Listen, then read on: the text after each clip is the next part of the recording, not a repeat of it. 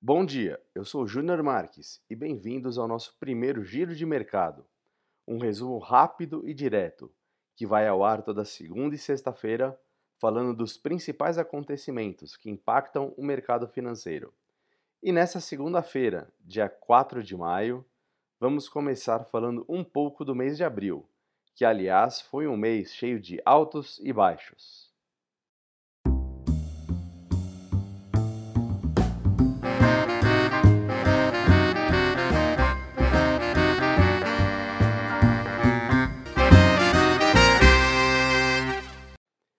A crise com o Covid-19 continua a devastar o mundo, sua população e suas economias, mas as evidências sobre potenciais vacinas surgem a cada dia.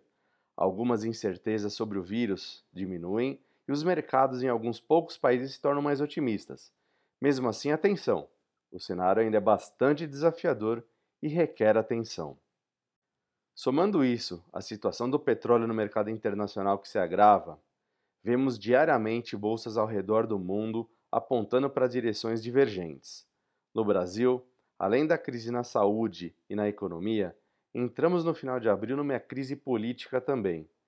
Mesmo assim, fechamos o mês com o Ibovespa registrando uma alta de 10,25%, seguindo uma tendência mundial, como o S&P 500, que fechou com alta de 12,7%, e o Eurostock 600, com alta de 6,2%.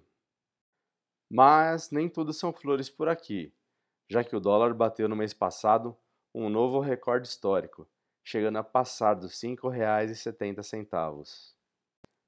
Na indicação de carteira Top 10 XP para o mês de maio, segundo as avaliações da Research da XP, temos as seguintes ações: Banco do Brasil, CESP, JBS, Marfrig, Ômega Geração, Pão de Açúcar, Localiza, Suzano, Vale, Vivara. Ah, só recapitulando, que o Ibovespa fechou com alta de 10,25% no mês passado, lembram? Bom, a carteira Top 10 XP do mês passado deu resultado de 11,1%. Então, hashtag fica a dica. Ainda na avaliação do Research da XP, nós vamos manter o alvo de 94 mil pontos do Ibovespa para o final de 2020. Na manhã de hoje, as bolsas internacionais operam em queda e as bolsas Nikkei e Xangai estão fechadas por ser feriado.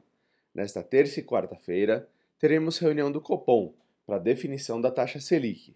Infelizmente, apesar da evolução do Covid-19 no Brasil estar na parte ascendente da curva de contaminações e mortes, seguimos com pouco comprometimento com o isolamento social. Por isso, lembre-se: se puder, fique em casa. Bom, eu vou ficando por aqui, desejando desde já um dia produtivo e uma ótima semana. Até sexta-feira e um forte abraço.